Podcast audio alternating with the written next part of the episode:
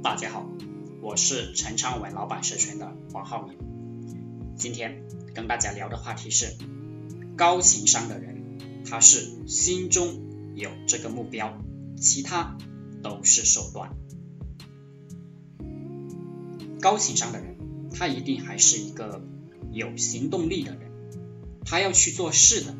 比如说，你去搭讪，你在地铁里、公交车里，在校园里，你都去行动，而打算、计划要去做事的，这是低情商的。有一种表现，就是只是嘴巴说一说，并不行动。就比如说呀，你想辞工，怎样啊？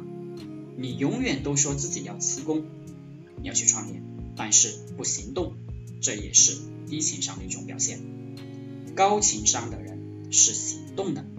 如果你把我这些情商的理论都听进去了，你觉得这一条讲的蛮好，你就去执行。高情商的人有目标感，这是我讲了很多次的。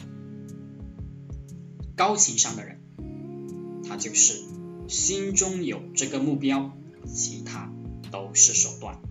高情商的人愿意牺牲一些东西。愿意忍受一些东西，能够理解需要牺牲一些东西，忍受一些东西，这个是必须付出的代价。高情商的人，他能够理解万事万物是有代价的。低情商的人，他理解不了，他只想获取，那么这个就是白痴。低情商的人只想获取，这个。就是白痴。高情商的人，他知道自己应该做什么，不应该做什么。他知道哪些东西是自己的，哪些东西是别人的。